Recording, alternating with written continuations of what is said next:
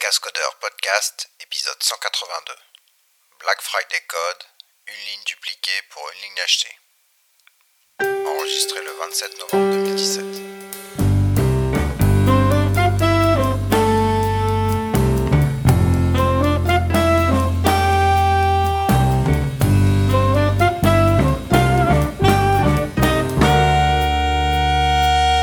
Bonjour et bienvenue dans l'épisode 182 des Cast Codeurs. Épisode très spécial. épisode très spécial hein, car on est en très très mais très petit comité. Donc il y a juste Vincent et moi. Alors les autres ont décidé de monter une équipe de water polo, c'est ça Euh, Non, c'est de l'aquaponie. Ah, l'aquaponie, pardon. C'est apparemment c'est la nouvelle mode l'aquaponie. Donc euh, bon bah écoute, hein, j'aurais pas trop envie de me baigner euh, dans la piscine après, mais donc euh, voilà, c'est ce sera peut-être un épisode un petit peu plus court. Donc on va parler de Euh, XWiki de Groovy. Voilà, et c'est tout. Et s'il reste, euh, si vous êtes intéressé par autre chose, eh ben, tant pis pour vous.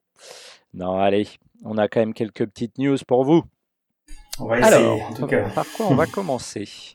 Euh, On commence traditionnellement par les langages et en particulier, donc là, ça y est, on a accès aux Early Access Build de JDK 10. Alors déjà que euh, on galère avec JDK 9, avec Jigsaw et tout ça, eh ben on peut déjà tester le JDK 10. T'as déjà testé toi le JDK 10, Vincent? Alors, je n'ai pas encore testé le JDK 9. mais j'ai très le envie. Mais bon, pour le problème, c'est qu'il y a déjà beaucoup de problèmes avant de réussir à migrer euh, sur le JDK 9. C'est Alors le clair. 10, c'est pour dans deux ans pour nous au plus tôt, hein, je pense. C'est mon Euh, boulot bon, de dans deux c'est ans. c'est intéressant de voir que, que ça continue de progresser. Ouais. Et j'ai vu qu'il y avait des, des nouvelles fonctionnalités qui ont l'air d'être sympas, des nouveaux trucs euh, qui ont l'air de bouger quand même. Ouais, Euh, J'ai pas regardé en détail, Euh, mais là, des sujets comme pattern matching, euh, ouais, et ouais, ouais. puis euh, des nouvelles Bah, en tout cas, celui, ce qu'on avait dit, je crois, dans le dernier épisode, ce qui était sûr, c'était les l'inférence sur les variables locales, je crois. Et puis il y avait un truc qui était tombé euh, à côté. Euh, mais du coup, au moins, ce qui est bien, c'est que le, ça va renouveler de manière euh, régulière. Enfin, sais, au lieu d'attendre euh, genre euh, trois ans avant de pouvoir utiliser une nouvelle feature euh, qui aurait passé, qui serait passée par la fenêtre de justesse. Là au moins, du coup, bon, bah ok, s'il y a une feature qui est pas prête, on l'aura six mois après dans la version d'après. Donc ça, je trouve ça plutôt pas mal. Parce que c'est prévu pour quand le 10, tu sais? Alors du coup, la 10, euh, tous les six mois, donc j'imagine dans Donc ça va être juillet, euh, c'est ça six mois ou un truc comme ça. Ouais, j'ai pas, je sais pas s'ils le disent d'ailleurs sur le, le lien qu'on a mis. Euh, non, ils l'ont pas mis. Donc faudrait retrouver la timeline. Là, je l'ai pas sous les yeux. Mais en tout cas, tu te rends compte, tous les six mois, une version du JDK. Mais bon, ça veut dire du coup qu'on va sauter, euh, pour la première fois, on va sauter plusieurs versions en fait.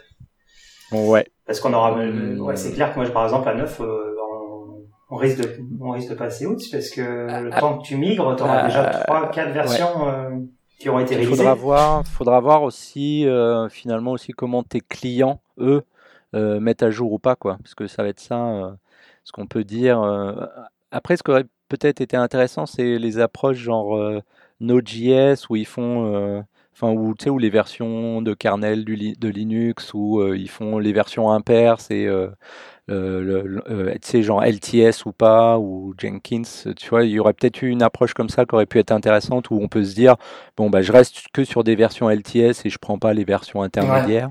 Ouais. Là, ce Mais peut-être que là, les que entreprises vont 10, faire ça d'elles-mêmes. hein. Ouais, ce que je dis sur le 10, euh, c'est qu'il y a, ils appellent ça 18.3, Java 18.3 aussi, euh, Mm. qu'ils ont une version non LTS en mars 2018 et une LTS en septembre 2018. D'accord, oui, donc c'est ça. Voilà, Enfin, ça, c'était ce qui était écrit sur la page Wikipédia. Après, je sais pas si ça a bougé. euh, D'accord. Parce que déjà, les numéros de version, du coup, ils les appellent plus euh, 18, mais ils vont quand même les appeler euh, 10. euh, Ouais. Donc, euh, Bon, 10, en tout 11, cas, ça 12, nous 13, paraît un peu 14. loin pour le moment. Ouais, Euh, c'est sûr. on a encore le temps. Et là, ils vont sur, ils vont changer, parce qu'ils avaient, ils avaient dit, je me souviens quand il y a eu la 9, tu sais, sur l'histoire de, des modules. Euh, Ouais. et, euh, et des warnings, etc. Que des, t'avais des warnings en 9 et que ça allait, qu'ils allaient faire au bout de, en deux ou trois versions avant de, que ça plante complètement, euh, Ouais. à, à ta compilation, Mm, les erreurs. Euh, et qu'ils enlèvent les, le fameux flag, euh, tu sais, qui Les permet ouais. d'ignorer et d'ignorer euh, tous les problèmes. Donc là, en 10, ça veut dire que ça, va, ça devrait déjà être un peu plus strict que le 9, quoi, si, si j'ai bien compris. Certainement. Ouais. Et donc ça, c'est chaud. Ça, c'est très chaud. Yes. Dans notre Bon, cas, déjà, par exemple, euh, XWiki, tu vois, on a, on a, on dépend du, je sais pas, je dirais 100 librairies externes avant qu'ils aient tous migré euh, avec des modules, etc. Et, et, que etc. leur dépendance. et que leur dépendance, ça, je, doute, euh, à mon avis, c'est des, c'est, c'est 5, Ouais. ans minimum, voire- plus. Quoi. Ça va prendre pas mal de temps. ouais. Donc je sais pas trop ce que ça On donne. verra. Affaire à suivre. Et sinon. Et euh, sinon, ah, sinon, grosse nouvelle, ah, grosse, ah, grosse nouvelle. Guillaume est un Java champion. Eh ouais, eh ouais. Bravo, du coup, on commence à avoir une bonne. euh, Bah merci. On commence à avoir une euh, bonne couverture de, de Java Champion là sur les cascodeurs en fait. Bah, hein. je crois qu'on est, bah, Antonio en est, Emmanuel aussi, euh, Toi aussi. moi aussi. Voilà. Et c'est marrant, qu'on trouve ça d'autant à- de temps que ça, euh, parce que Ouais, bah- c'était plus tôt, parce que moi ça, ça fait, moi j'étais il y a longtemps, hein, c'était en 2003 je crois, Ouais, ouais. et là on est en 2017, donc ça fait 14 ans Bah après, et pour, pour qu'on soit tous champions presque. Alors il y a Emmanuel, il y a Arnaud, Arnaud Bah, qui est pas encore, a- grosse alors, pression pour euh, Arnaud. Arnaud, il est pas encore. Bah ouais, Arnaud. Et puis Audrey, euh, alors sauf si Ah, Audrey, Audrey. reste plus sur le front. euh, Elle est pas Java peut-être qu'elle a champion, pas envie. Peut-être qu'elle a pas envie. Non, elle est JavaScript championne. JavaScript que- c'est encore mieux. Bah, je sais pas, non. API, euh, web, euh, tout ça. Non, euh, ou full stack champion, on va Full lui stack champion, ouais. euh, exprès. Ouais. Ouais, bah moi en fait c'est, euh, bah, c'était José, José Pomar qui euh, m'avait euh, soumis euh, au vote des Java Champions. Ah oui, c'est ça, il faut que quelqu'un te euh, propose. Ouais, exactement. C'est entre vous, vous proposez, enfin entre nous maintenant. Bah, il faut qu'on propose Arnaud alors. euh, bah, on peut proposer Arnaud, exactement. Donc euh, on peut faire ça. On se met tous ensemble, voilà, quatre, euh, quatre champions voilà. qui proposons Arnaud. Ouais. Donc là, moi, je connais pas encore bien les tenants et aboutissants. Là, on vient juste de me l'annoncer, donc je sais pas trop comment ça se passe, mais euh, il y a nomination et tout ça, et après euh, vote et tout. Donc bon. bref, je vais pouvoir rajouter ça. Je sais pas si je l'ai rajouté sur mon profil Twitter et tout ça. Je vais rajouter ça. Je crois que je l'ai rajouté Je déjà. crois que je l'ai pas mis. Mais, ouais. Ouais. Mais toi, t'es un vieux C'est trop champion. vieux maintenant, c'est la prescription. Ouais. Sinon, toujours sur euh, Java, là, il y avait euh, Joe Walness. Tu connais, toi, Joe Walness Ouais, bah oui. qui a fait euh, qu'est-ce qu'il a fait? Il a fait Extreme, tiens justement sur le projet GUI, on est en de train de regarder hein. sur les dépendances. Et bah ouais, je sais plus trop ce qu'il a fait. Il a fait ah oui, il y a pas très longtemps, il avait fait un truc qui était sympa. C'était un outil. Alors je crois qu'il l'avait fait en Go, qui est un- une sorte d'outil. Alors c'est WebSocket D euh, qui te transforme un, truc qui lit sur euh, stdin et écrit sur stdout, euh, qui te le transforme en serveur WebSocket et que tu peux lancer en ligne de commande. C'est un truc euh, super rigolo. Et bref, là l'autre jour, là il y a quelques jours, il a tweeté. Euh, en fait, il rappelait que euh, bah, dans, depuis le JDK6, donc c'est très vieux, mais c'est vrai qu'il y a un petit euh, serveur HTTP qui est inclus, alors qui est peut-être un petit peu limité par rapport au support de la norme HTTP, hein, mais du, standard HTTP. Mais on peut facilement et en, quelques lignes de code et puis ça démarre en- en quelques millisecondes, ça démarre super vite et tu peux te faire des petits euh, services euh, web ou même des mocks.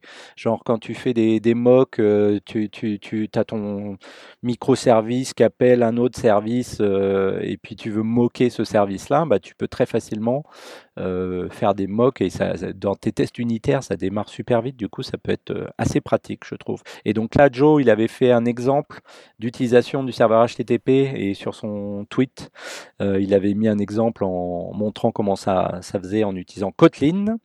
Et puis moi, là, j'ai fait un petit article, c'est celui que j'ai mis, euh, shameless plug, mais que j'ai mis dans les show notes, où je montrais justement avec Groovy, parce qu'il ressemble beaucoup d'ailleurs à- à l'exemple avec Kotlin, vu que Kotlin avait repris la, la syntaxe des closures de Groovy. Et euh, donc c'est vrai que c'est en quelques lignes, tu as ton petit serveur HTTP. euh, donc je trouve ça assez sympa, les petites librairies Ouais, comme ça. je l'avais, je l'avais utilisé il y a longtemps, euh, mais je sais plus pourquoi. En revanche, là, je vois sur XWiki, dans le, quand on fait, on a besoin de tests euh, qui ont besoin d'un serveur Mhm. HTTP, on n'utilise pas ça, on utilise WireMock. Et on utilise une rule, il y a une rule, WireMock, disons, une. WireMock rule dans JUnit. Euh, où c'est pareil, c'est c'est une ça. ligne, c'est une ligne, tu mets ça, tu mets le port en paramètre. Euh, et c'est extrêmement rapide aussi, et ça a peut-être plus de possibilités. Ah, c'était pour des proxys, pour tester des proxys qu'on faisait ça. Avec des proxys, ouais. Mm. Ouais, effectivement. Ouais. Mais euh, Wiremock, Wiremock est pas mal utilisé hein, aussi. Je voyais, euh, c'est alors comment il s'appelle le projet autour de Spring euh, Donc je pensais à Spring REST Docs, mais c'est pas celui-là. euh, en fait euh, c'est aussi intégré avec Spring Boot et tout ça pour faire des, tests d'API web. Donc c'est pas mal utilisé. Wiremock à droite à gauche. hein. Hmm. Vraiment très très sympa comme. euh, Mais d'ailleurs, sur le sur le serveur HTTP, si je me souviens bien, en JDK9, Ouais. ils ont dû le virer du, du profil, enfin je sais plus comment on appelle ça, du, du profil par Ah, du défaut, profil de base, oui, c'est c'était possible. ouais. un- des, une des choses qui ont été nettoyées, je pense, et en optionnel, pas en optionnel. Il faut que Ouais, c'est possible.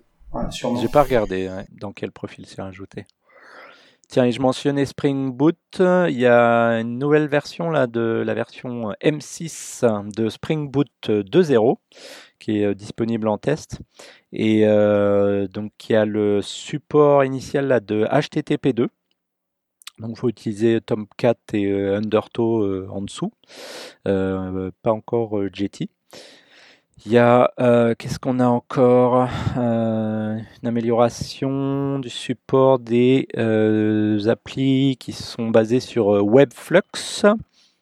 Donc on peut faire du TLS et tout ça avec Webflux. Il y a encore des, am- des améliorations sur le support de, Kotlin. Donc là c'est une, M- une M6 là en attendant les versions. Vous utilisez, tu utilises Spring Boot quelque part? Tu as déjà utilisé? Euh, oui, j'ai déjà joué avec. Après, je l'utilise pas super activement. Euh, parce qu'en fait, euh, Spring Boot, c'est aussi ce qui est euh, à la base de Grails. Mm. Les versions récentes de Grails, en fait, elles, construisent au-dessus de Spring Boot. Donc, quand je fais du Grails, en fait, j'utilise du Spring Boot aussi en dessous, sans forcément le savoir ou le, le voir. Mais ouais, non, Spring Boot, j'en j'en ai, je l'ai pas beaucoup utilisé.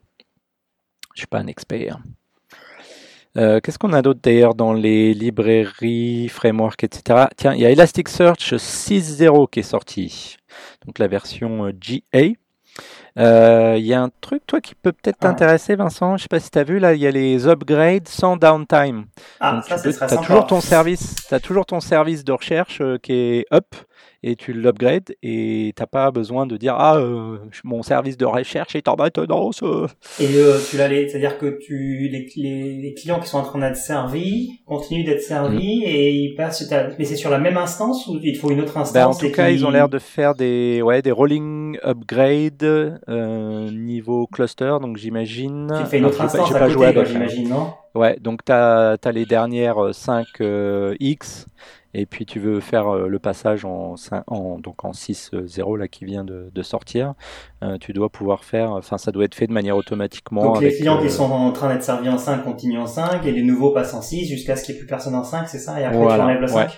Comme Ouais, ça je crois que c'est ça. Ouais. Alors j'ai pas regardé de près. Hein, je, Ah, ça, c'est, en tout cas, c'est une bonne nouvelle parce que c'est, assez pénible. Euh, Enfin, moi, j'ai, j'utilise sur XWiki, on utilise Ouais. Elasticsearch euh, pour sauver des datas des Mhm. active install. Et euh, on a une version, je sais plus laquelle on est, mais je sais que pour passer à, à la version suivante, euh, je peux pas migrer facilement, donc faut que je, faut que j'installe un, un autre schéma, un autre, pardon, un autre, une autre Mhm. instance euh, de Elasticsearch avec une version plus récente. Mais du coup, comme euh, tous les, les XWiki dans le monde qui sont installés euh, ont un client qui est dans, qui supporte la version d'avant, Ouais. euh, donc je peux pas l'enlever en fait. Je suis obligé de garder, je vais être obligé de garder les deux instances euh, juste parce qu'à à vie quoi quasiment. euh, D'accord. et donc ça aurait été plus simple pour moi qu'il y avait un, qu'il y avait un moyen dans la même ver- enfin d'upgrader pour la même instance, d'upgrader et qui est euh, et qui est une backward compatibility possible. Voilà. D'accord. Ouais. Donc ça, je, donc là, je sais pas si Ça, c'est le c'est cas, pas si mal, c'est si c'est hein, juste. euh, c'est pour ça que je posais la question. Est-ce que c'est une autre Ouais. instance que tu dois installer? Qu'en est-ce fait, c'est au niveau du cluster. que tu peux passer Euh, Je crois que c'est au niveau du cluster. Donc, quand tu as fait un cluster multi-instance, du coup, tu peux démarrer euh, les versions 6 dans le même cluster et progressivement faire la rolling upgrade de 5, 6, 3 vers 6, 0.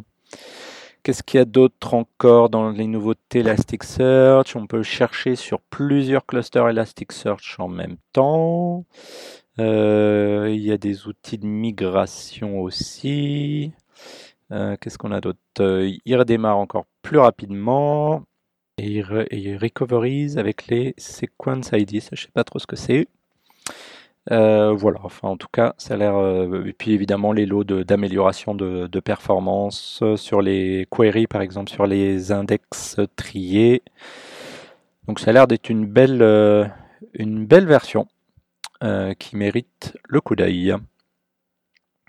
Côté middleware, maintenant, qu'est-ce qu'on a? Kafka 1.0. Eh, Kafka, euh, c'est pas tout neuf, pas tout récent, mais ils viennent que de passer en 1.0 en version GA maintenant. Euh, donc je sais pas s'il y a vraiment des grandes nouveautés dans cette version 1.0 depuis euh, les versions précédentes. Tu as déjà utilisé toi Kafka? Non, du tout. Et logiquement, si c'est Kafka, c'est pas compliqué à utiliser, non? Non, je sais pas. J'ai pas joué avec, donc je. Je, sais pas. Jamais joué, je peux pas trop en parler. En tout cas, c'est bien. Nouveau euh, projet euh, Apache qui passe en, en GA en 1.0. Donc c'est cool. Vive Apache. Et c'est un projet Apache complet. Enfin, il n'est plus incubateur, ça, il est sorti depuis un ouais. Euh, ouais, ouais, ouais, ça, ça faisait, je crois que ça faisait un moment ça qu'il était sorti, si je dis pas de bêtises.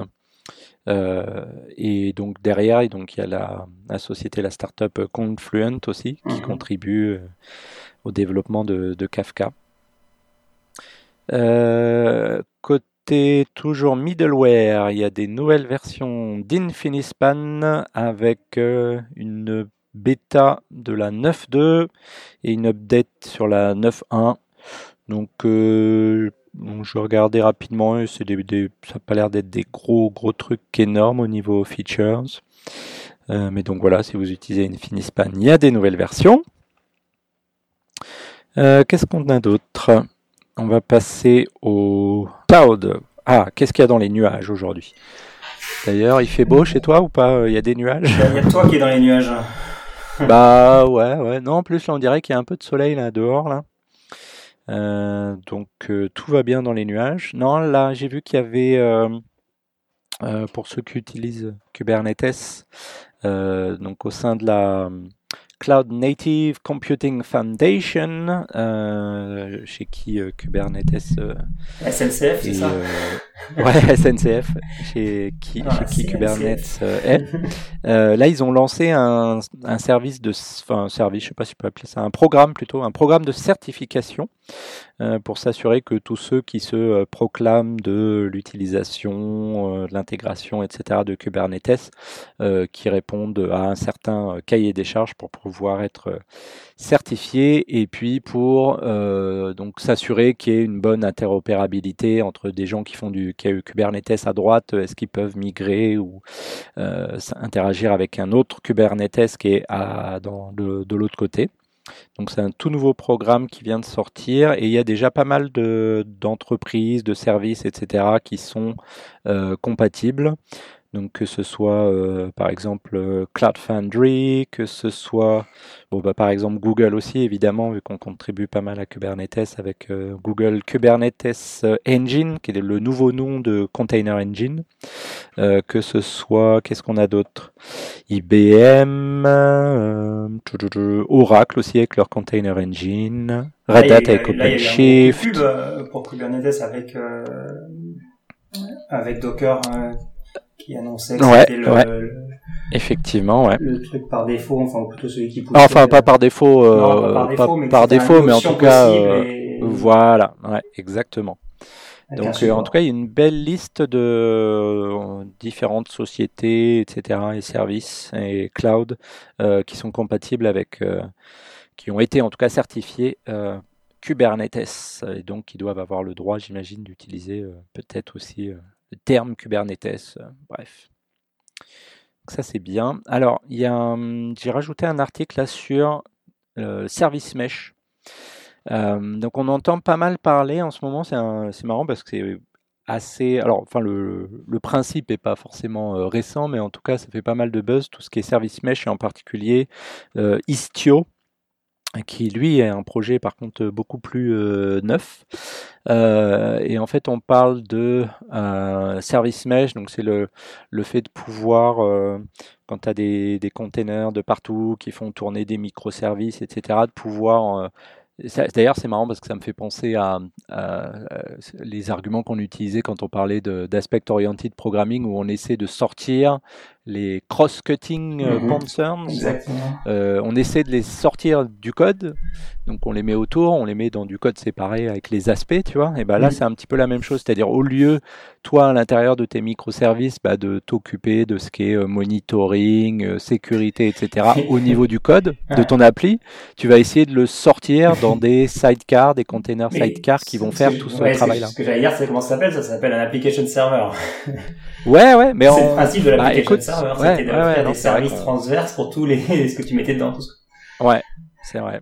Donc euh, voilà, c'est marrant parce qu'on si tu veux, les principes sont pas nouveaux, euh, mais des fois, tu vois, ils sont à différents niveaux, différents. Ouais, implémentés différemment à différents endroits. Voilà.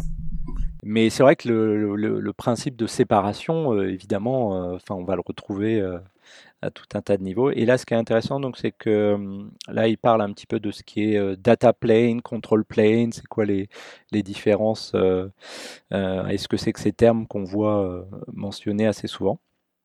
Donc, euh, donc voilà, c'est intéressant, ça explique bien les, différents concepts, donc data plane, les services discovery, les euh, health check quand on vérifie que le service est, est up, le routing, le load balancing, etc. Côté control plane, euh, donc les UI, les schedulers, service discovery aussi, configuration, enfin bref, ça explique un petit peu tous les, tous les principes derrière ces, ces notions, control plane, data plane, et puis ça, ça redonne aussi un petit peu quelques infos sur tout ce qui est service mesh. Donc j'ai mmh. trouvé cet article assez intéressant. Euh, Qu'est-ce qu'on a d'autre euh, en stock? Le web. Alors, ben, comme on est que tous les deux et euh, on est que tous les deux et on n'a personne pour nous aider côté front, nous qui sommes quand même plutôt orientés back-end, je pense. Donc on avait quand même des news, en particulier sur Angular.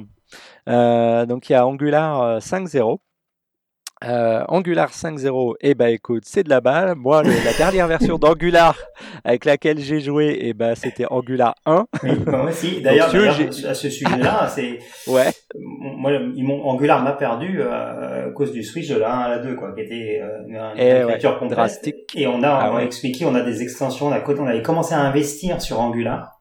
Ouais. Euh, et on a développé des choses et quand c'est on avait sa partie après en deux et qui était pas du tout compatible et tout ce qu'on investissement qu'on a fait était perdu, ben on a arrêté Angular. D'accord. Aussi simple que ça. Euh, bon, en revanche, bon, je vois que ça fait son petit bonhomme non, bah, ça continue. 2, 3, 4, 5, ça va vite. Ouais. là ça va beaucoup plus vite, c'est sûr. Donc, euh, alors là, moi, c'est pas mon domaine, mais il y a, quoi? Build Optimize. Euh, euh, state Transfer API des améliorations de compilateurs avec euh, TypeScript et les transforms. Euh, qu'est-ce qu'on a d'autre? Des améliorations sur les décorateurs et tout ça. Des améliorations de, sur l'internationalisation. Bon, il y a pas mal de choses, mais on n'est vraiment pas les mieux placés pour en parler. Par contre, ce qui est pas mal c'est sur il y a nos amis là de Ninja Squad qui ont fait deux articles aussi sur les nouveautés justement, donc sur Angular 5 et aussi sur euh, l'outil, euh, enfin la, la clé quoi, la, ligne de commande. Euh, donc il y a Cédric qui, couvre ça. Qui donne avec des exemples de code, qui parle des formes, des améliorations sur le routeur, etc. Donc il couvre ça très très bien et qui couvre aussi bah, les, les améliorations au niveau de, du, CLI euh, quand on lance euh, les, par exemple euh, compilation ahead of time, la AOT, etc., qui couvre tout ça beaucoup plus en détail. Alors je sais pas si on reviendra peut-être dans d'autres épisodes sur les sur les nouveautés ou pas avec genre Audrey qui saura mieux en parler que nous par exemple. on verra bien. Donc voilà, on le cite juste en passant parce qu'il est sorti, c'est quand? C'était le 1er, 1er euh, novembre, je crois. Euh, donc voilà, c'est euh, ça, même pas un mois. Donc à regarder. En tout cas, il y avait aussi, je crois, un guide pour le dans un des articles, dans un des liens qu'on a mis. Je crois qu'il y a un guide aussi qui explique comment on fait pour la migration ou ce qui va changer pour vous. Euh, et sinon, aussi, côté web, je sais pas si tu as vu Vincent, il y a euh, Firefox euh, Quantum qui est sorti. Ouais, j'ai vu, j'ai téléchargé, j'ai essayé juste comme ça pour voir un feeling. Et effectivement, euh, bah, la grande, la grande promesse c'est la, la performance, hein, je crois. Ouais. Notamment rapide, etc. Et effectivement, ça a l'air rapide. Ça a l'air très rapide. Ça a l'air d'être plus rapide que Chrome. En tout cas, c'est ce qu'ils, c'est ce qu'ils disent, je crois. Euh, Ouais. La question, c'est, c'est est-ce qu'une fois que tu as installé tous tes plugins, etc., ça continuera de garder cette vitesse-là? Parce que quand on compare, Enfin, quand tes je plugins- avec mon Chrome, euh, j'ai plein de Ouais. plugins et tout, donc peut-être que c'est eux qui ralentissent aussi, je sais pas. Ouais, c'est clair. Mais, Mais, bon, après les pour, être honnête, il y a pour aussi. être honnête, j'ai, j'ai pas de pro- problème de performance avec euh, Ouais. Chrome non plus. Et t'as- t'es pas du genre à ouvrir 150 Si, tables. j'ai, euh, j'ai ah ouais 150 tables exactement. Euh, Enfin, 150 c'est un grand. Non, j'en ai en général, j'ai plutôt 60-70 tables. ouais. Ouais, pas mal. ouais. Pareil. Mais Enfin, ça ralentit ce rien du moi. hein, Ça va bien, ça marche bien. Et t'as pas mis genre une extension, euh, genre Tabs euh, Suspender, là, Non, qui non, les met en veille et tout ça? Ah, ouais, d'accord. Parce que moi, il y a des fois, une fois de temps en temps, faut que je le, je le kill et je le relance pour qu'il redevienne. euh, Ah Ouais, ouais, ouais, je le fais une fois de temps en temps. Non, Mais non, donc, je l'ai pas encore temps, essayé, moi, tous ce les, tous les un an ou deux, il, y, a, il y a un gros crash et je fais une meilleure manip et je récupère pas mes tables, donc ça clean tout, je recommence de zéro mes tables. Ouais. Jusqu'à ce qu'il regrossisse à 60-70. Mais non. Et d'un autre côté, c'est pas plus mal, ça t'aide à faire le ménage des fois. ouais. ouais. ouais. Donc, le... donc ouais, ouais, c'est bien. Bon, en tout cas, c'est bien, c'est que ça fait, ça fait bouger les choses. Donc, c'est toujours la, la guerre à celui qui va être le plus, euh, le plus performant. Ouais, exactement. ouais. Donc c'est pas plus mal qu'il y ait, y encore cette. euh, Mais je crois que c'est, euh, les plugins sont pas compatibles, si, c'est ça?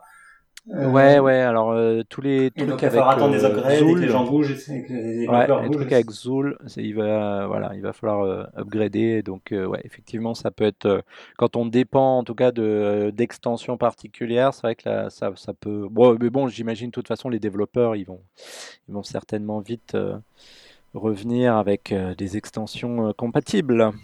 Mais c'est une, c'est une upgrade comme les autres, non? C'est ça? C'est juste qu'elle a un nom de code, mais, euh, mais c'est la suite des autres, non? Quand tu, t'as un auto-upgrade dessus, j'imagine? Euh, ouais, j'imagine. Ouais, j'ai pas regardé, je l'ai pas encore, euh, j'ai pas encore testé. Donc je, je sais pas. Donc, du coup, tout le monde va, tout, tout le monde va bouger automatiquement à celle-là? Enfin, je suis... J'imagine, ouais, Ouais. j'imagine. Après, tu as peut-être quand même le choix parce que justement à cause des problèmes de d'extension et de ouais. plugins, donc euh, à voir. Parce que sinon, c'est, tu es en auto-upgrade et oh tiens, il n'y a plus rien qui marche euh, de, de toutes les extensions dont tu dépends euh, au quotidien. C'est vrai que ça peut être euh, un petit peu embêtant. Oui. En tout cas, bravo à l'équipe Firefox hein, pour cette nouvelle version Quantum. Oh, bah alors. Ça me fait penser à Code Quantum. Eh ouais. ouais, Code Quantum. As-tu regardé avec euh, Scott Bakula ouais, ouais, il disait, oh, J'aimais bah, bien bah, cette bah, série. alors, je lui disais un truc comme ça. ouais. Ouais, bah alors. Ouais, c'est vrai. J'aimais bien cette série. Euh, Qu'est-ce qu'on a d'autre? Data Machine Learning. Ah ouais, il y a une, euh, un article sur le site opensource.com euh, bah, qui a été rédigé d'ailleurs par une de mes collègues, Amy, donc qui nous explique qu'est-ce que c'est que TensorFlow et euh, qu'est-ce que ça fait. Euh, parce qu'en fait, quand on va, enfin là après c'est ma, petite critique personnelle, mais donc TensorFlow, cette euh, API de, machine learning que tu peux utiliser pour créer tes propres réseaux de neurones et tout, c'est cool. Mais par exemple, si tu vas sur le site de TensorFlow, bah, euh, si t'as pas un minimum de bagage euh, sur le sujet, sur les réseaux de neurones, tout ça, bah, t'es vite perdu et tu sais pas trop trop comment euh, commencer. Et du coup, là, c'est pas mal. C'est un article un petit peu, euh, enfin, high euh, level, quoi. Euh, mais qui explique un petit peu ce qu'on peut faire, les différents euh, modules intéressants, euh, cas d'utilisation et tout, sans que ce soit, t'as pas besoin de rentrer dans les détails de ce que sont les réseaux de neurones. Donc je trouve ça assez intéressant euh, comme article pour essayer de mieux connaître ce que c'est que TensorFlow, euh, voir les, les modules, les outils associés, les différents types de librairies qui sont intégrés, qui permettent euh, donc de faire des estimateurs, de faire, de réseaux, de faire, etc. Donc je vous conseille de le regarder, il est très très bien, ce petit article sur TensorFlow. Et ils ont aussi, euh, tiens d'ailleurs, il faudrait que je, je trouve une excuse pour utiliser TensorFlow, mais j'ai vu qu'ils ont une API Java expérimentale. Et euh, plutôt que d'utiliser euh, Python ou C++, hein, je, serais, je serais quand même plus tenté d'utiliser TensorFlow avec du Java. Et côté, bah ça c'est encore un autre article lié au machine learning aussi. Là il y a Stefan Jensen, donc le, le, papa de Devox, qui parle des Twitter spam bots. Là en fait pour Devox, euh, pour ceux qui sont déjà allés à Devox, il y a des euh, tweet walls, donc euh, en fait en, fond d'écran dans les salles de ciné, tout ça. As, tu vois les, tweets des gens qui tweetent sur Devox, donc avec le, hashtag Devox ou qui citent at Devox, le compte Twitter de, de Devox. Et jusqu'à présent, en fait, ils mettaient sur le tweet wall juste le texte des tweets. Mais ils mettaient par exemple jamais les images des tweets.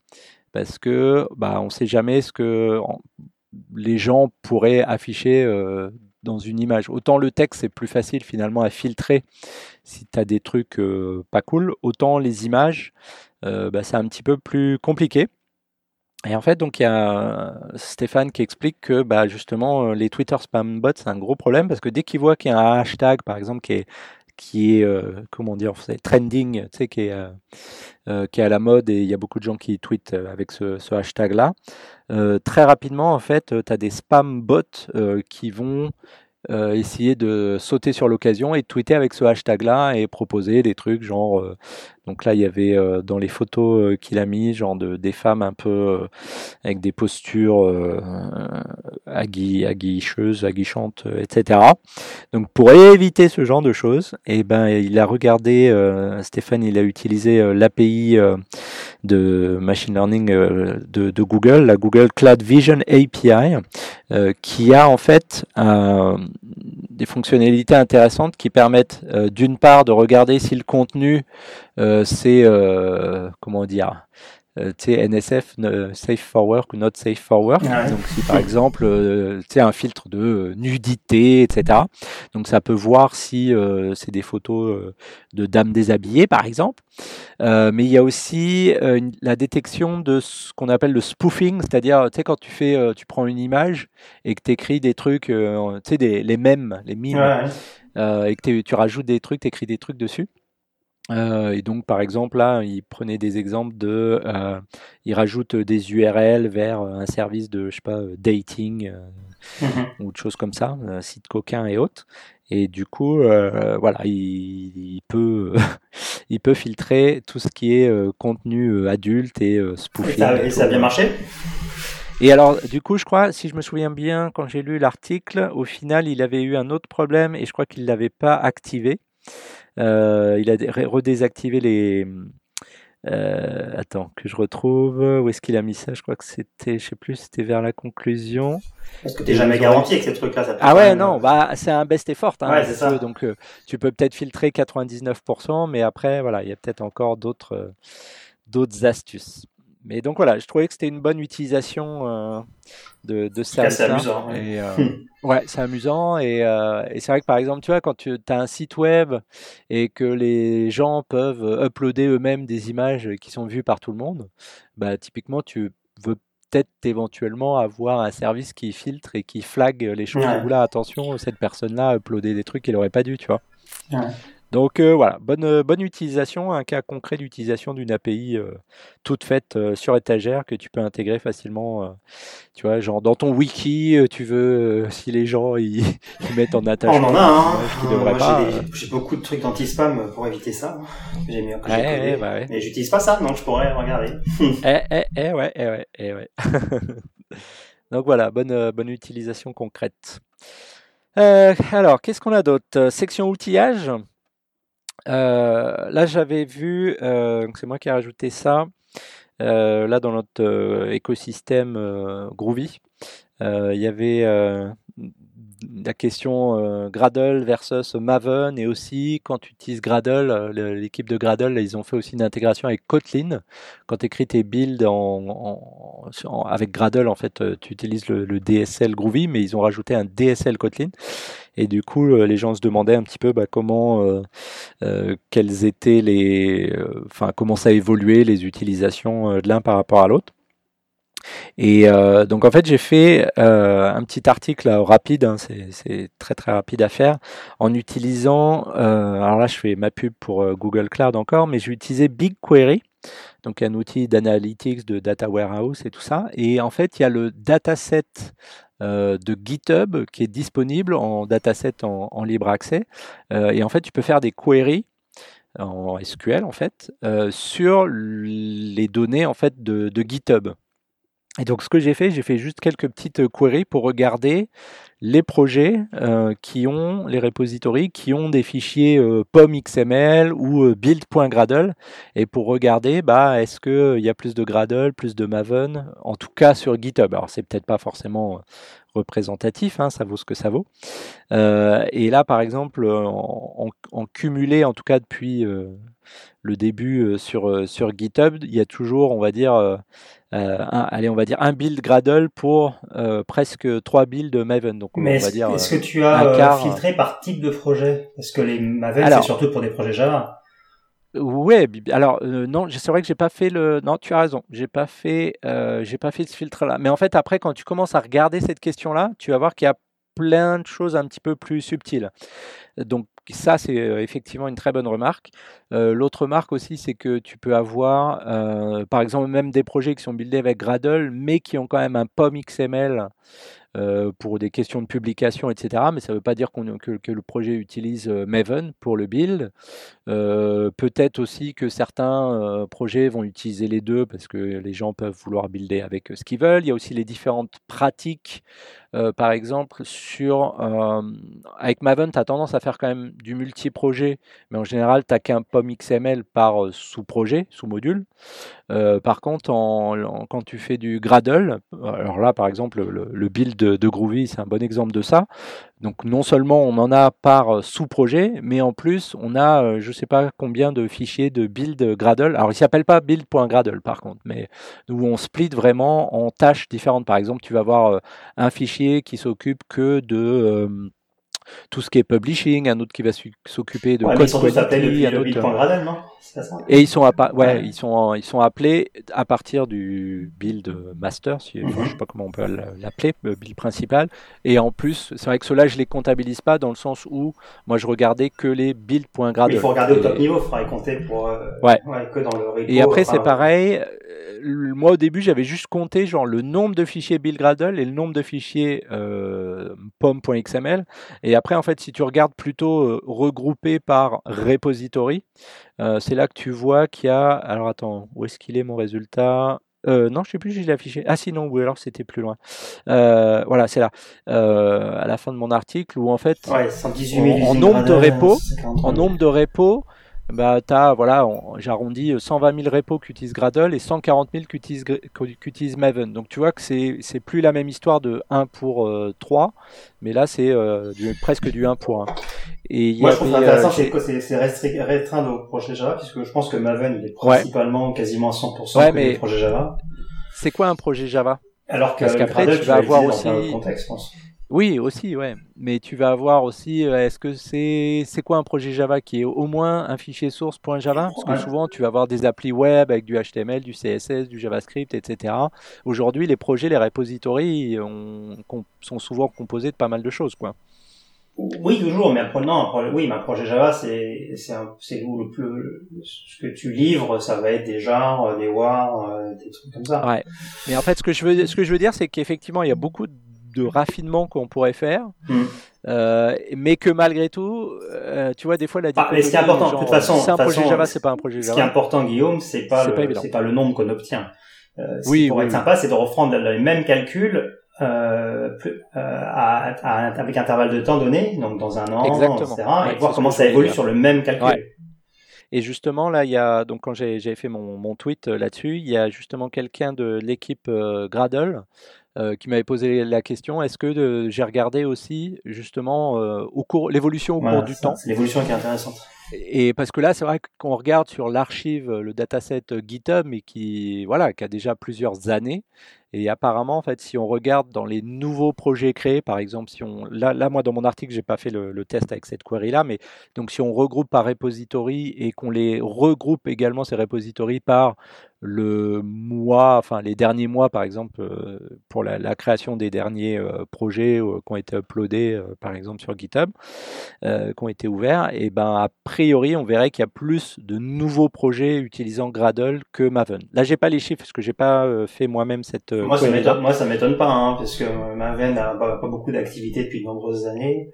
Bah, Gradle a beaucoup plus, il y a une société mm. derrière qui pousse, etc. Donc ça me paraît très logique en tout cas. Et puis l'autre euh, petite query que j'avais fait, c'était regarder ceux qui font du Gradle en Groovy ou qui font du Gradle en Kotlin. Et bon, bah aujourd'hui, euh, bah, Kotlin, il y, a pas mal de buzz, mais c'est encore tout, tout, tout, tout nouveau. Il n'y a pas encore grand chose de, sur euh, GitHub du coup avec de Kotlin. Et genre, quand tu avais, alors attends, c'était quoi? Pour, euh, j'avais dit combien il y avait de build.gradle, genre pour 400 000 euh, build.gradle, bah tu avais 200, juste 200 euh, build Gradle en Kotlin, donc il y a un facteur voilà de, de 2000 entre les deux. Mais bon, voilà. C'est tout récent, tu m'as dit. Bah, c'est tout récent, effectivement. Donc, faudrait comparer, genre juste sur le dernier mois, on peut faire voilà des des, des, requêtes un petit peu plus fines. Mais je trouvais ça assez rigolo. Et comme c'est tout nouveau, le, il y avait mon, mon copain Cédric euh, qui me faisait remarquer aussi là le, le DSL euh, Kotlin justement pour Gradle, il n'est pas non plus encore en 1.0, etc. Donc voilà, il y, a plein de raisons pour lesquelles euh, c'est comme ça, mais c'était rigolo de voir que bon, il y a du buzz, des gens qui, du hype, mais c'est tout nouveau, tout nouveau. Quand même beaucoup moins que bah ouais, ouais Java ou autre. Ouais. Mais tu sais, ce qui est marrant, c'est quand tu te rappelles toujours le, le hype cycle euh, à la Gartner où euh, bah, tu as, toujours la, enfin, où, la, enfin, la, la, partie hype où il y a beaucoup de hype, mais ça ne veut mhm. pas dire que les gens l'utilisent et que c'est plus tard que l'adoption. Ça euh, redescend et ça repart plus tard. Voilà, exactement. Donc c'est un peu, c'est quoi déjà C'est comme ceux qui parlent de, c'est quoi la blague? Ouais, je sais pas si je vais la faire ça là. Tu sais, ceux qui parle de sexe, c'est pas ceux qui en font le plus. Euh, non, c'était, il n'y a pas un truc comme ça? ceux qui en font le plus. Euh, bref, bon, je crois que je vais, je vais zapper ça. On devrait peut-être le couper au montage. Je sais rien. Euh, passons à autre chose. Attention, hein, parce qu'il y a des délits de sexisme maintenant. Hein. Eh ouais, c'est vrai. mais là, tu vois, j'ai pas dit euh, euh, homme versus femme. C'est quoi Donc j'ai juste parlé de. Pas dit, c'est vrai. Euh, et en parlant là de GitHub, vu que moi j'ai fait euh, mes tests là sur, euh, sur les sources open source qu'on peut trouver sur le, le dataset GitHub, il y, a, il y a une étude, qui enfin un papier qui est sorti qui analyse en fait le code de GitHub et en particulier le code dupliqué et il y a une sorte de, cartographie euh, qui est faite, une sorte de heat map, ou je sais pas comment on pourrait appeler ça, et qui compare aussi un petit peu de, euh, avec euh, différents langages.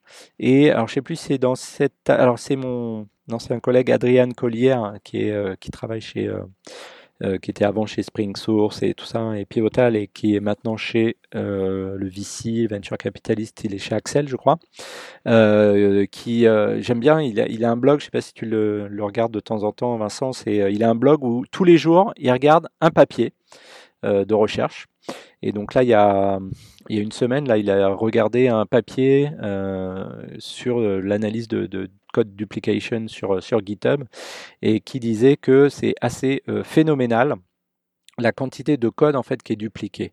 Euh, alors attends, j'essaie de retrouver les chiffres.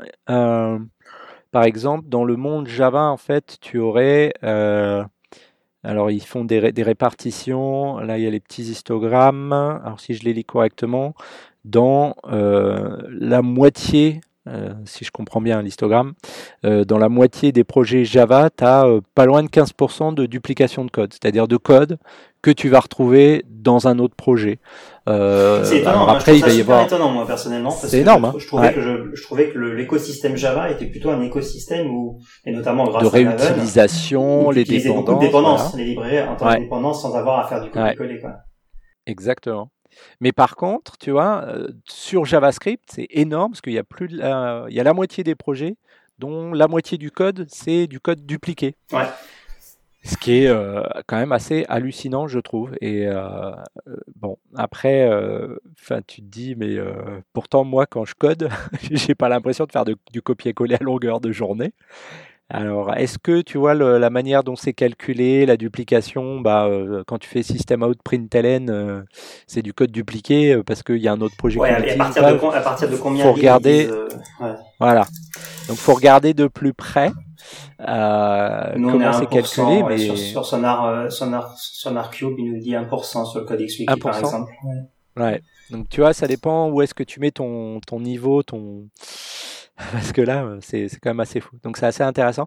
Et, euh, et toujours en parlant de, de GitHub, il y a aussi euh, GitHub là qu'on fait un, un article euh, il y a pas longtemps sur euh, un nouveau, euh, enfin une nouvelle, euh, comment dire, une nouvelle feature qui regarde en fait euh, ce qui est, euh, alors là c'est plus niveau on va dire euh, dépendance, mais qui vérifie, qui vérifie au niveau euh, de tes dépendances si tu as des choses, euh, on va dire euh, nocives ou euh, où tu sais qu'il y a des, euh, des failles de sécurité, etc. Donc ils vont analyser tes dépendances pour voir. Mais c'est sous si, l'angle sécurité uniquement ou aussi sous l'angle genre licence incompatible, des choses comme ça? Alors, que je te dise pas de bêtises. Donc là, au moins sécurité, parce que j'avais vu les aspects vulnérabilité et tout ça. Alors attends. Parce que j'ai encore pas vu ça. Les- a été, dé- ça a été déployé comme feature sur GitHub déjà?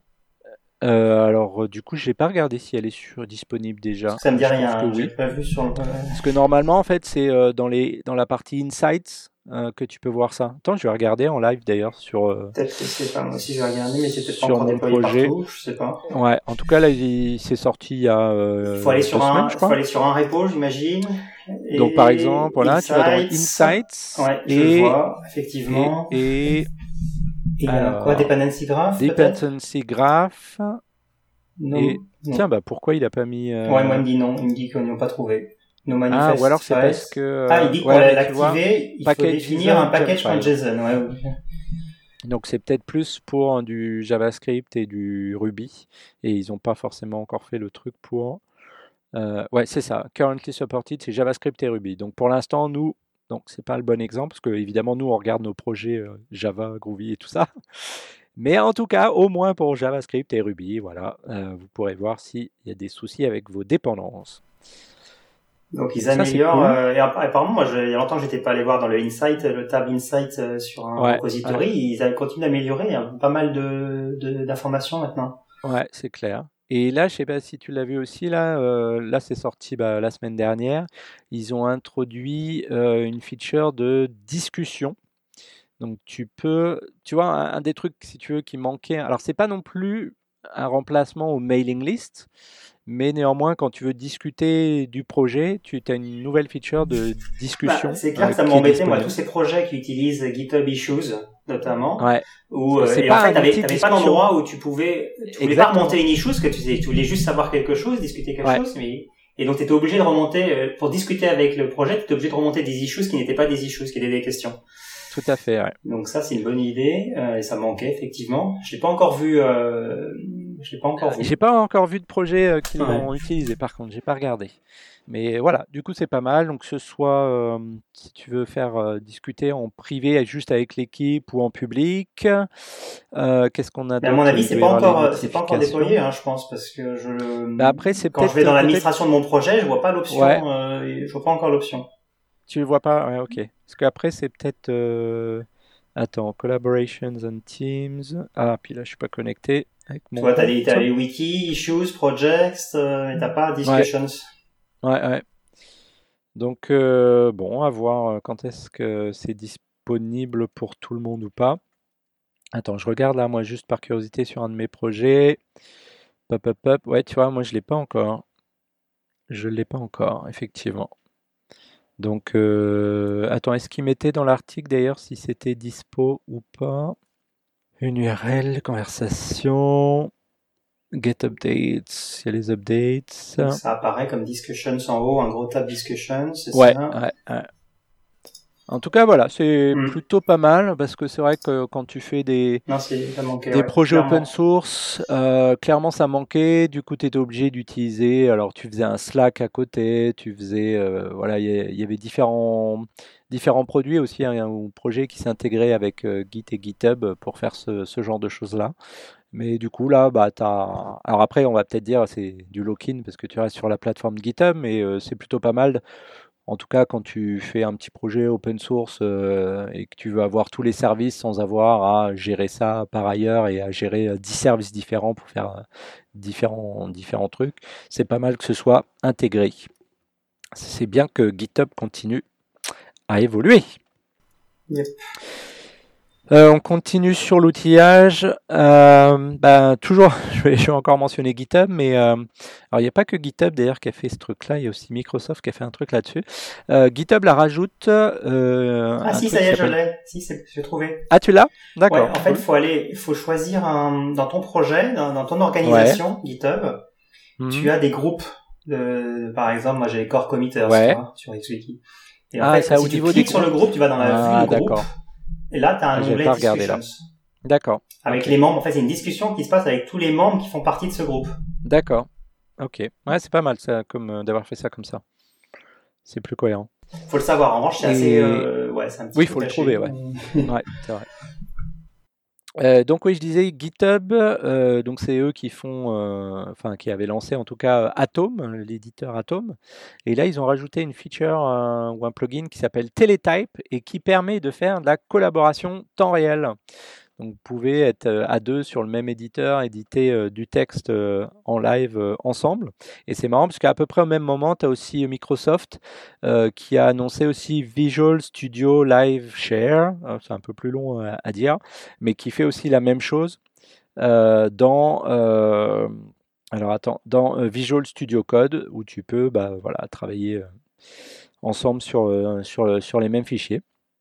Donc c'est plutôt cool. Toi, tu t'y connais d'ailleurs aussi en collaboration en temps réel, côté XWiki Ouais, ouais, bah on, a, des choses. développé, ça fait des années qu'on développe ça, on essaye, et là on a, on a un truc qui marche plutôt bien, enfin, on fait ça en projet de recherche, hein, avec euh, INRIA notamment et d'autres. Ouais. Et euh, effectivement, on a un module euh, qui permet d'avoir du temps réel en, quand tu édites en mode wiki ou en mode WYSIWYG. Mhm.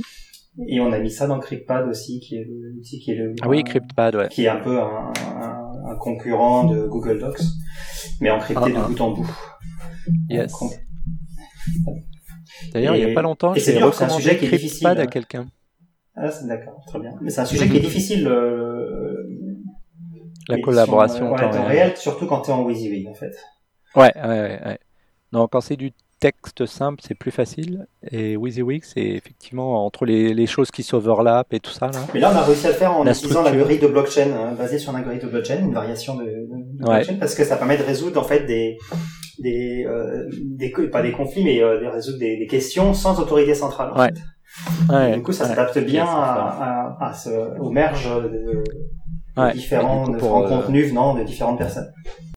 Parce que le, un des problèmes de, de ces trucs-là, c'était le côté euh, centralisé, euh, qui est celui qui va finalement valider et confirmer le, le merge en fait entre des, des changements euh, concurrents.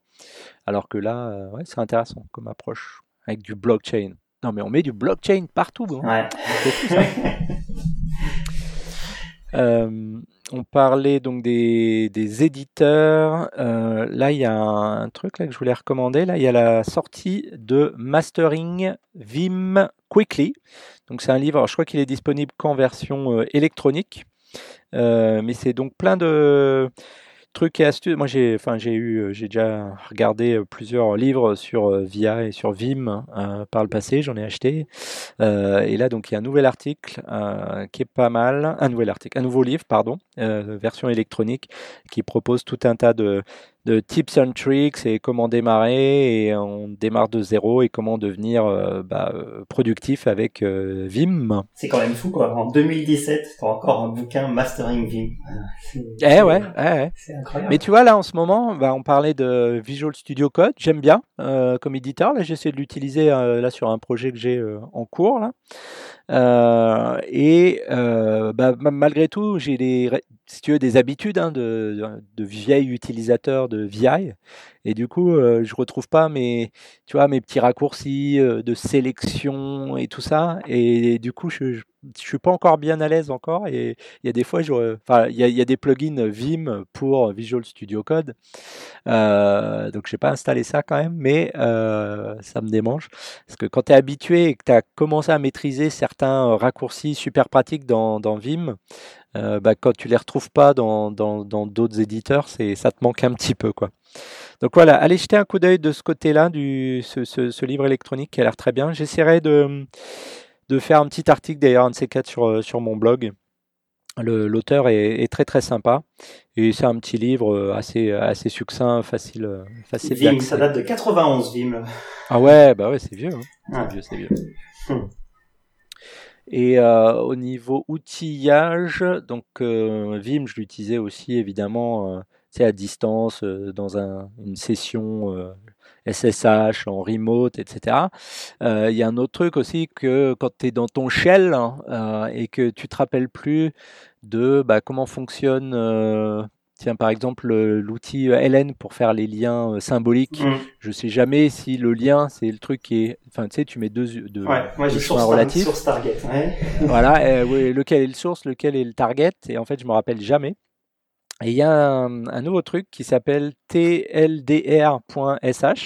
donc euh, un site euh, qui est aussi disponible. Il y a un outil en ligne de commande qu'on peut installer ou on peut le regarder aussi euh, en ligne à partir de ce site-là.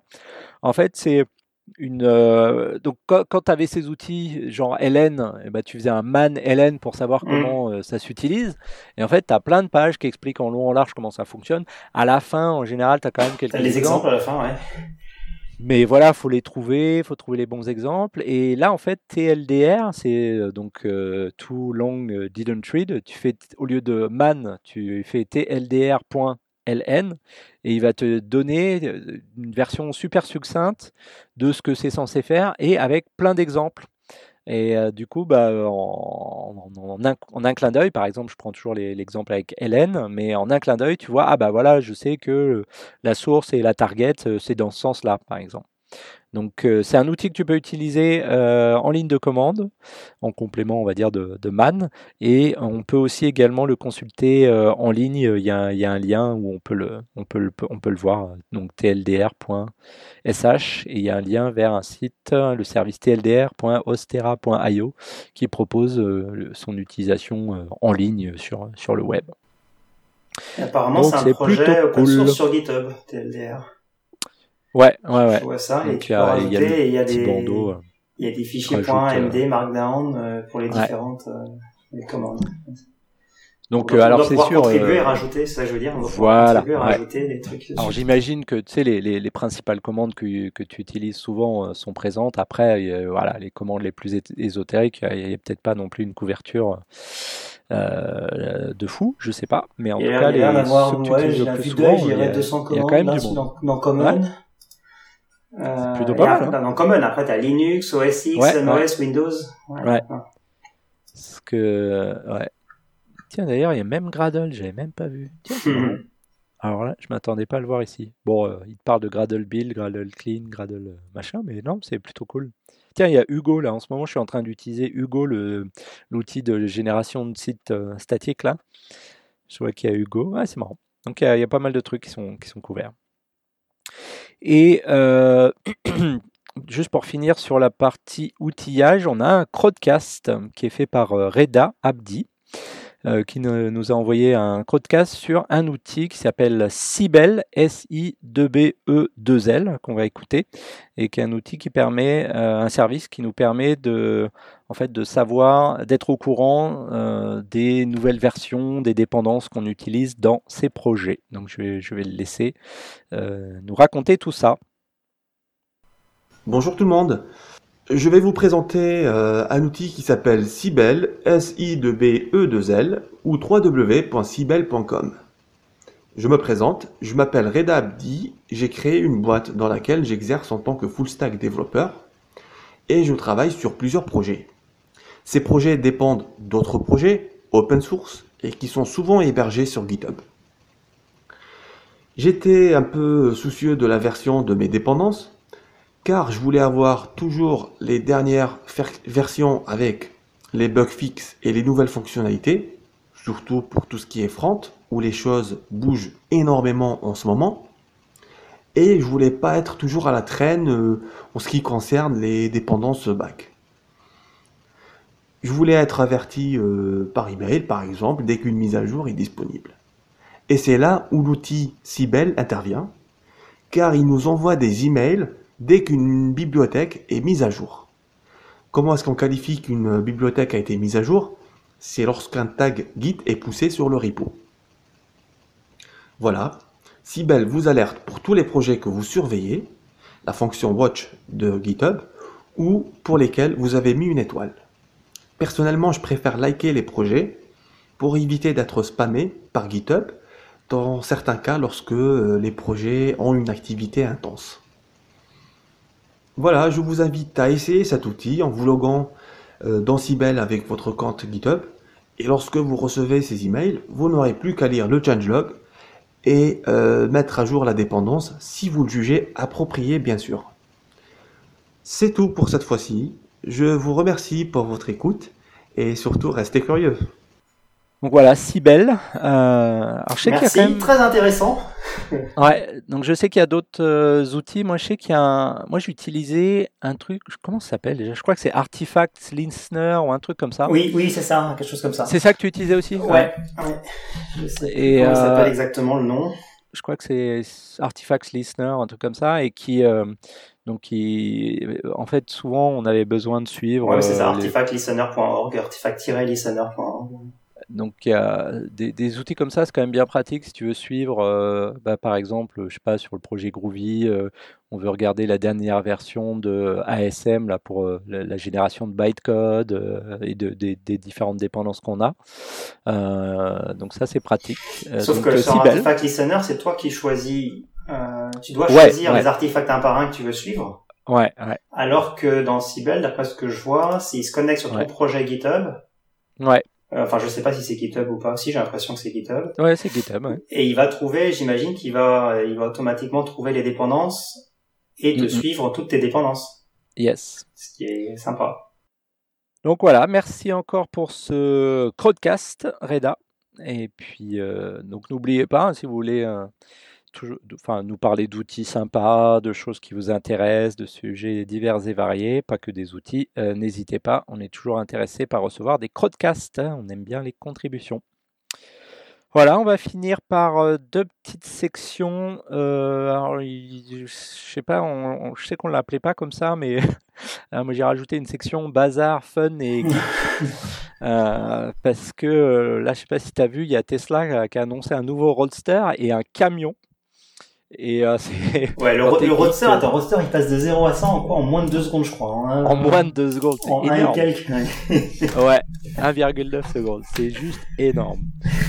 Donc, Bon, c'est euh, pas très non, c'est utile, mais c'est sympa. Mais, sérieux, même, même le camion, euh, attends, je sais plus si il passe de combien Attends, de 0 à euh, de 0 à 100 en 20 secondes. un 38 tonnes qui passe de 0 à 100 en 20 ça secondes. fait, Non, ça fait peur, hein, presque. Non mais sérieux, même, euh, je- même plus rapide que certaines euh, voitures, quoi, petites voitures. euh, Enfin, je trouve ça assez hallucinant. Donc voilà, c'est un truc quand t'es geek, t'aimes bien voir des, des belles, des beaux projets comme ça. Euh, qu'est-ce que j'avais d'autre? Il y avait euh, Commit Strip là qu'on fait une super fresque chez Lunatech. hein, vous verrez l'image, c'est top. Donc si vous voulez que Commit Strip, euh, alors je sais pas s'ils le font pour tout le monde, mais euh, en tout cas si nos amis de Commit Strip, euh, je sais pas s'ils sont ouverts à faire d'autres fresques ailleurs dans d'autres entreprises, mais ils ont fait une super méga fresque chez Lunatech, c'est énorme. Et je vous ai mis aussi un autre lien, euh, Fixing the MacBook Pro. Alors là, il n'y a pas très longtemps, euh, il y a quelqu'un qui a, donc c'est euh, a priori la, même personne, euh, qui avait écrit pourquoi lui, il aimait bien le MacBook Pro Retina de, euh, attends, c'est quelle version? La version 2012 à 2015. 2015. Donc il expliquait différentes raisons, donc c'est surtout genre le- la prise MagSafe parce que ça s'enlève automatiquement, il y avait tous les ports, euh, que ce soit euh, HDMI, USB, ou même pour les cartes micro SD, euh, etc. Donc il explique euh, toutes les raisons pour lesquelles euh, il aimait bien euh, voilà, la version, euh, par exemple, 2015 de- du MacBook Pro.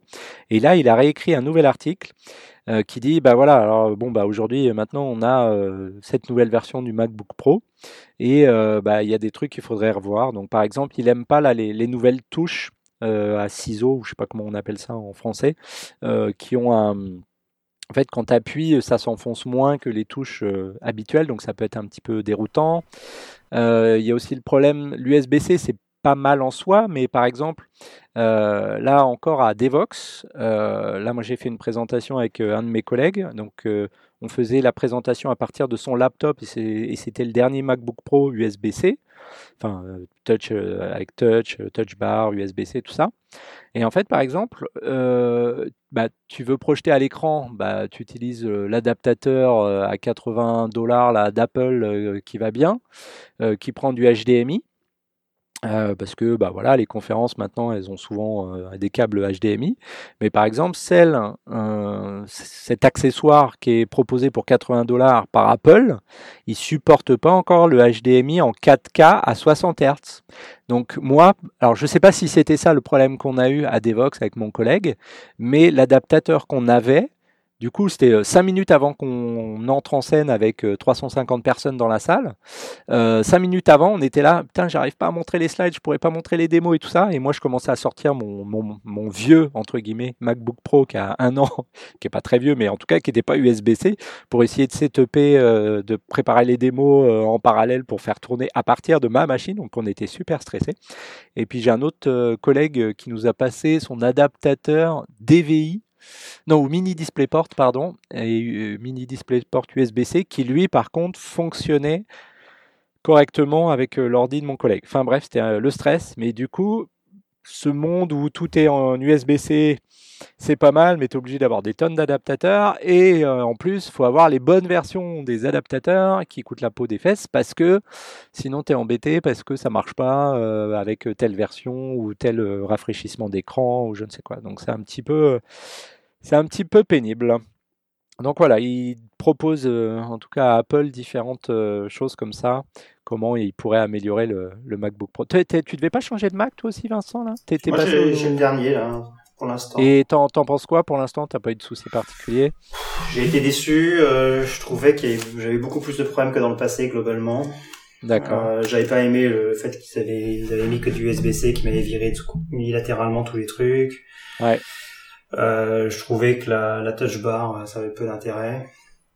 Enfin Ouais. bref, glo- globalement, quand je l'ai reçu, j'ai, c'était temps de changer, donc j'ai changé. Euh, Ouais. Mais quand je l'ai reçu, j'ai été, je me, je suis presque, je me suis dit, ce sera peut-être mon dernier MacBook Pro en fait. Ah ouais, carrément. Ouais. Euh, je trouvais que Eh c'était. ouais, pas mais il y, a- y pas mal de gens hein, qui ont cette, euh, qui ont cette réflexion-là. Donc affaire à suivre. Moi en plus, je dois. Le mien, il est pas très très vieux, mais euh, je peux le renouveler là dans pas longtemps, dans quelques mois.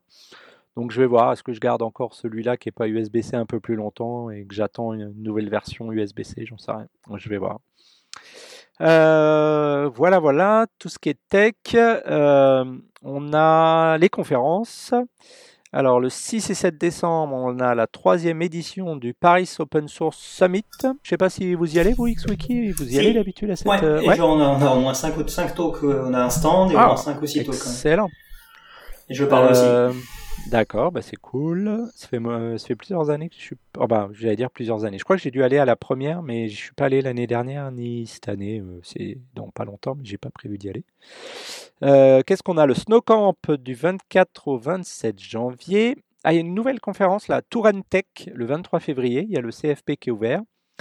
On a bah, Devox France du 18 au 20 avril et qui vient tout juste d'ouvrir le CFP et qui sera ouvert que jusqu'au 14 janvier, si je dis pas de bêtises, c'est-à-dire un petit peu plus tôt que d'habitude. Donc euh, tardez pas trop, mais bon, à la limite, euh, vous pouvez faire euh, après le réveillon de, de la nouvelle année. Vous avez encore quand même deux semaines. Je sais pas si c'est une bonne idée. Je sais pas, en général, il vaut mieux le faire avant. bon. Normalement, ça te laisse quand même deux semaines pour Ah ouais, retrouver tes esprits. Ça devrait aller.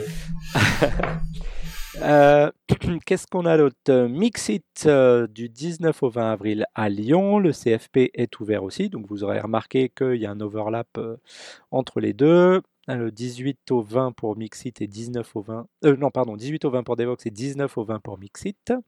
Donc ça va être encore dur de faire les deux. Riviera Dev le 2, 3 et 4 mai à Sofia Antipolis. Et il y a également le CFP qui est ouvert. Et une conf qui est très sympa, Riviera Dev. Et bah, du coup, souvent, il fait très beau. il est très eh agréable. ouais, ça, c'est l'avantage. Ouais. et euh, juste pour la petite histoire, là, aujourd'hui, on est le, le 28 novembre. Et euh, donc, euh, on a déjà eu plusieurs épisodes avec Audrey qui nous a rejoint il y a, il y a, quelques mois de ça, mais c'est marrant parce que juste, euh, c'était sur, sur Facebook que j'ai vu ça. Tu sais, il te rappelle qu'est-ce qui s'est passé il y a un an, il y a deux ans, il y a trois ans, il y a quatre ans, il y a ah cinq ans. Et il y a cinq ans, et ben en fait, ça fait déjà cinq ans en fait qu'Audrey est avec nous. Et j'ai retrouvé euh, l'épisode qu'on avait fait à Devox, où en fait, il y avait. Ouais, Devox Belgique, où il y avait, alors attends, donc il y avait Audrey, il y avait euh, Agnès, euh, qui c'est qu'il y avait d'autres? Attends, je retrouve plus la photo. Il y avait Claude, donc euh, les... elles étaient venues les duchesses qui étaient venues en tant que euh, duchesse. Le truc Devox for Kids, quelque chose comme ça, non? Non, je crois que c'était pour les duchesses. Ah oui, duchesses, exact. Pas de bêtises. Non, c'était pas Devox for Kids. Et donc les duchesses nous avaient euh, rejointes et avaient euh, hijacké nous avait pris en otage et c'était un épisode très très sympa et très rigolo. Donc c'était, alors à moins que Audrey en ait fait avant des épisodes, je sais plus, donc on l'a interviewé avant, mais je crois que c'était son premier épisode, c'était en fait il y a 5 ans, donc ça fait au moins 5 ans que Audrey est avec nous et non pas que quelques mois. Donc voilà, un petit clin d'œil à Audrey qui est pas là aujourd'hui parce qu'elle avait aquaponé, il paraît. voilà. Bon, bah écoutez, euh, merci à tous euh, pour nous avoir écoutés hein, avec notre petit comité euh, exclusif Java Champions, même si on n'avait pas tous nos Java Champions, mais c'était déjà pas mal. Et puis, bah, bientôt, et puis bonne fête. Je pense qu'on aura, j'ai pas regardé le programme, mais j'imagine qu'on aura peut-être au moins une interview. Je sais pas si on interview peut-être, mais en tout cas pas, pas de news. Peut-être que les épisodes de news, ce sera peut-être plutôt à la rentrée. On va voir, on n'a pas encore décidé. Donc gros bisous à tous et à très bientôt. Ciao. Ciao.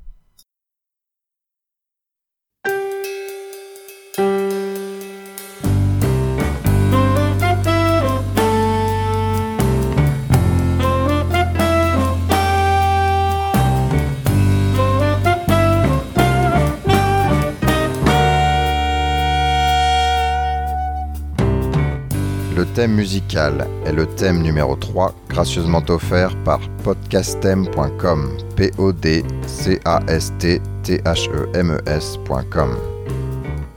Le logo a été dessiné par Nicolas Martignol, alias le Touilleur Express. www.touilleur-express.fr